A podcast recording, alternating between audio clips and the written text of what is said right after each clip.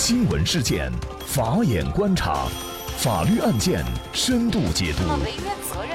传播法治理念，解答法律难题，请听个案说法。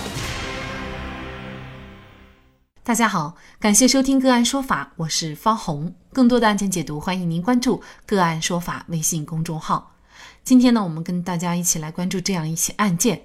杀死深夜闯入家里的老婆情人，属于正当防卫还是防卫过当？据中国之声报道，二零一八年五月二十号晚上十点左右，村民董明刚在家里的堂屋看电视，妻子在卧室休息。小儿子已经在堂屋沙发上睡着了，没想到居住在县城附近的刁某某醉酒以后，开车来到了董明刚家，翻过约两米高的院墙进入院内，不顾董明刚阻拦，强行闯入卧室，撕坏了董明刚夫妻的衣服，并对董明刚进行殴打辱骂。这已经不是刁某某第一次做出此类行为了。二零一六年，董明刚的妻子李某某在县城饭店做服务员的时候和他相识，产生了情感纠葛。李某某迫于刁某某的威慑，和他维持情人关系。刁某某有时还在董明刚家中和李某某过夜。董明刚称：“我老婆想离开他，他就说我老婆，我会对你家人下手，只有我不要你了，你离开我是不可能。”我媳妇儿说他这个人特别心狠手辣。当晚，李某某央求刁某某离开未果，自己先行离开，想引走刁某某出去。之后，刁某某短暂离开董家，返回以后又继续殴打董明刚，并使用尖头汽车钥匙戳扎，造成董明刚鼻尖下方、左耳、脸部、手部受伤出血。负责侦办此案的邢台市巨鹿县公安局刑警大队民警张万广称，死者一直在打董明刚，他求饶呗。因为他心里非常害怕这个人。董明刚称自己被戳得满脸血，只看到刁某某拿着的是在灯下反光的金属工具。董明刚说自己当时就是来回躲，也来回挡，没有直接反抗。后来呢，又给刁某某跪下，因为他自己不跪的话呢，董明刚说就会灭了他全家，所以他当时只能这样。董明刚跪下以后，刁某某就要求董明刚和李某某离婚，并签写离婚协议书。董明刚由于过度紧张，笔掉在地上。刁某某认为董明刚不愿意写，就继续对他进行殴打和威胁。被追打过程当中，董明刚随手就拿起茶几上的剪刀和刁某某搏斗，用剪刀刺扎，直到刁某某不再打骂，董明刚停止了刺扎。随即出门，让刚刚赶到的妻子李某某和接到李某某求助而来的邻居拨打急救和报警电话。近十二点，二零一八年八月四号，公安机关以董明刚涉嫌故意杀人罪向检察院移送了审查起诉。公安机关两次补充侦查以后，都认为董明刚的行为具有防卫性质，但明显超过了必要限度，将起诉意见更改为董明刚涉嫌故意杀人罪，并构成防卫过当，移送检察院审查起诉。在面对老婆的情人夜晚擅自闯入家中，对自己进行不分青红皂白的殴打和对自己的老婆进行侮辱的情况下，董明刚的这样的一种反应是属于正当防卫还是防卫过当？就相关一系列的法律问题，今天呢，我们就邀请云南南博律师事务所主任、昆明市优秀律师赵勇律师和我们一起来聊一下。赵律师你好，嗯，您好，感谢赵律师。那么这个案件啊，首先我们来看，也是一波三折。公安机关是做了两次的补充侦查，公安机关是认为呢，董明刚的行为他有防卫的性质，但是明显的超过了必要的限度，所以呢，公安机关呢是把起诉意见更改为董明刚涉嫌故意杀人罪，并且构成了防卫过当。巨鹿县公安局刑警大队民警张万广他是这样说的：为什么这样认定？他认为呢，死者手里面，也就是刁某某手里面拿的毕竟是一把钥匙，而他不是拿了一把刀。但是呢，作为董明刚来说，他却拿刀刺向了对方。综合考虑，虽然有造成伤害，但是他们认为，作为刁某某的行为不足以剥夺对方董明刚的生命，所以呢，最后讨论研究倾向于防卫过当啊。到底这个案件当中，董明刚的行为是属于防卫过当还是正当防卫？在法律上应该怎么来界定？这个案件，我认为是它符合这个正当防卫的。它正当防卫和这个防卫过当，它主要的一个区别就是是否超过明显的必要程度。从这个案件里面，因为看它有一个特殊的环境，刁某呢翻墙而入，进入到这个董明刚的家里面的卧室，在卧室这个一个相对封闭、相对狭小、比较私密的一个空间，然后他所处的时间呢是在夜晚，在夜晚。同时，在嗯比较私密的、相对狭小的这个卧室这个空间内，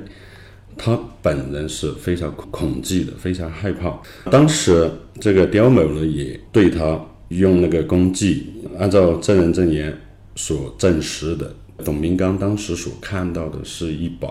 明晃晃的攻击，董明刚在自己家里面，在夜晚，在卧室内，已经受到了他人的一个故意伤害自己人身的一个行为。在嗯，当时这种情景之下，他的身体健康已经受到了正在进行的一个不法侵害。从法律的角度来看，我们认为人的这个生命权、健康权是是最大的，最应该受到保护的。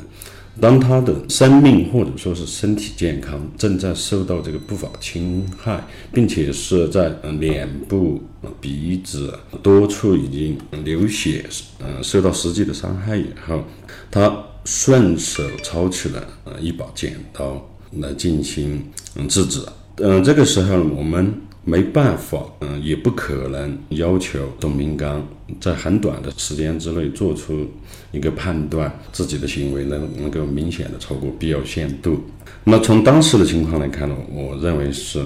嗯，这样子要求董明刚的话呢，可能就太过于苛刻了，也不符合就刑法的。这个立法的目的也不会起到一个很好的社会效果，因为个人的身体健康到生命权是最重要的一个权利，也是我们一个基本的人权，并且在自己住宅的卧室内，这更是一个相对比较私密的一个空间，在这个空间内受到这个侵害的话，我们认为也应当保护公民的个人住宅不受侵犯。从嗯这两方面来看，我认为它是。没有超过必要限限度的。同时，从一个普通公众来看，在那个环境之下，自己身体上正在受到打击，并且多处呃受伤的情况下，我认为他应当进行这个防卫。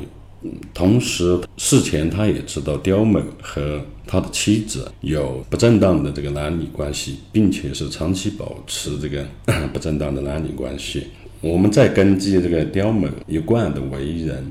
以及他跟董明刚的妻子长期保持不正当的男女关系，这个时间长度来看，已经对这个董明刚造成了很大的恐惧。根据董明刚本人的供述，他也当时他是比较害怕这个刁某，平常就比较害怕。根据刁某当时的直接伤害他身体的一些行为呢。我们认为应当是要鼓励这个董明刚进行这个正当防卫的。事实上，作为董明刚来说，尽管当时刁某某是拿的钥匙串儿，但是呢，这个钥匙其实它也有可能致命，是吗？对。嗯，所以呢，对于公安机关的认定，可能确实是值得商榷。而且呢，其实，在我们普通人来看来，哈，刁某某这种横行霸道。尤其是呢，已经是晚上大家都入睡的时间，他闯进了人家里，还撕破了董明刚还有他妻子的这个衣服。但前提条件是他跟他的妻子已经是保持不正当的关系了。那么在我们常人来看来，这就是被戴绿帽子了。那么仅仅这样的一个行为的话，可能就会引起丈夫一方，也就是董明刚的一些激烈的反抗。但是我们显然看到，其实董明刚是一个老实巴交的人，在面对这种情情况下呢，他还没有进行反抗，直到刁某某对他进行了非常暴力的的这种殴打，出于对自身的保护，他才进行了反抗。这个案件呢，最后的检察机关，也就是河北省邢台市人民检察院认定。董明刚的行为是属于正当防卫的，他不需要负刑事责任，最后做出了一个不起诉的决定。那么您怎么看检察院最后的这个定性？检察院的这个定性是正确的，不管是从哪个方面来看，我认为他都符合正当防卫的构成条件，也没有超过必要的限度，不属于防卫过当。为什么这样说呢？首先，我们从主观上来看，董明刚他当时呢，在特定的环境之下，嗯，在自己的住宅卧室内，自己身体受到伤害，并且自己的妻子的衣服也被刁某撕破的情况下，本能的出于自卫的一种目的，顺手抄起一把剪刀。他的主观意识上，我们来分析，他是。完全是出于这个防卫的心态去做。客观方面来看呢，他没有事先准备凶器，只是顺手抄起了。平常就摆在家里面的一把剪刀，刺向刁某。从客观方面来看，也符合这个正当防卫的构成啊。所以我认为检察院的这个定性呢是正确的。即便是这样哈，作为董明刚的行为呢，他仍旧是被公安机关以涉嫌故意杀人罪进行了一些立案侦查。那么，所以呢？我们大家呢还会有一种疑问哈，就是比如说像这种擅闯民宅，甚至呢进入民宅还进行殴打辱骂的行为，那么我们做一些什么样的反抗才会受到法律保护，也就是才可能构成正当防卫而不会被追究具体的刑事责任？个人的住宅，也就是我们的比较私密的一个居住处所，它是神圣不可侵犯，在法律界有这样一句比较有名的谚语叫。风可进，雨可进，国王不能进。住宅是神圣不可侵犯，在他人翻过院墙进入到自己住宅的卧室内的时候，我们认为就是可以进行制止。当然，就是正当防卫，他要求的，嗯，不法侵害的继续进行。结合到本案来说，根据当时的情况，不管是。从法律效果还是社会效果来考虑，我认为应当都是要鼓励这个董明刚进行正当防卫。嗯，正当防卫它不能明显超过必要限度。可能我们大家哈，在有没有超过必要限度的这个判定上哈，还是会存在一些疑问。毕竟之前也是发生了很多具有争议的这个呃正当防卫案件被认定为防卫过当的案件。那么，比如说你进入了住宅，我在什么情况下我可以反击，甚至我可以杀死对方，我都不构成犯罪。这个可能还需要一些具体的一些指导哈。那您怎么来看这个问题？是否明显超过必要限度呢？目的呢是要能够制止不法侵害的发生，防止自己身体或者生命财产权益受到不法侵害的。从嗯进入到住宅，怎么来判断它是否超过必要限度？我认为应当结合这个不法侵害人当时所实施的行为对自己造成的伤害，嗯，还有自己的恐惧程度，还有再结合这个特定的。时间、空间还有环环境条件啊，来加以判断。呃，在自己的住宅内进行反击的程度，应当要比在公开的场所这种程度可以强烈一些，或者说是激烈一些。我认为都没有超过必要的限度。那么这个案件呢，作为承办这个案件的人民检察院哈，也就是。邢台市人民检察院检察长邢伟，他认为啊，既然法律赋予了检察机关不起诉决定权，那不用就是失职，不积极使用就是怠于履职。那么董明刚正当防卫案呢，就是在他们的认真审查案件基础上，在没有任何来自社会舆论、网络炒作等方面的影响和压力的情况下，主动做出的不起诉决定。其实，呃，从这个角度来看，这可能也确实是司法。尤其是执法的一个进步哈，因为之前的一些案件呢，事实上是有舆论媒体的这种压力，以及呢相应的监督权的这种行使。所以呢，有些案子最后认定为正当防卫。那么这个案件呢，是检察院积极主动的行使他们的监督检察权，认定的一个正当防卫的案件。那么我们由此呢，也包括以前的以往的一些这个类似案件，也会看出，那么检察机关在认定正当防卫这方面呢，胆子比以前更加大一些。然后呢，呃，依法认定，能够保护。正当防卫人的相应的合法权益，使这种不法行为呢得到法律的这样的一个严惩的后果。嗯，邢台市人民检察院的这不起诉决定，嗯，他一之前做出，嗯，非常好的，值得肯定的。他做出依法做出不起诉决定，他也是对公民对自己住宅或进行正当防防卫，这对社会公众来说也是一种肯定。鼓励支持。我我觉得这个应当是会起到法律效果和社会效果的一个统一，两方面的效果都会很好。好，那么在这里呢，也再一次感谢云南南博律师事务所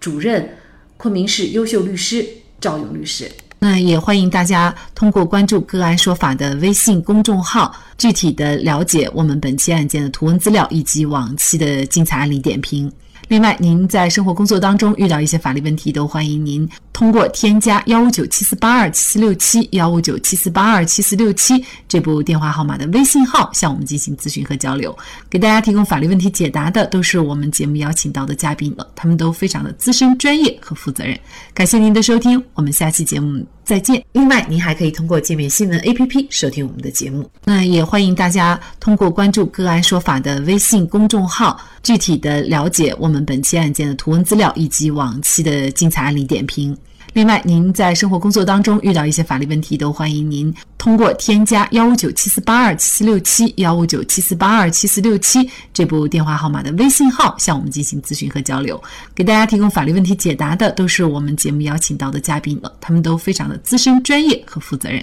感谢您的收听，我们下期节目再见。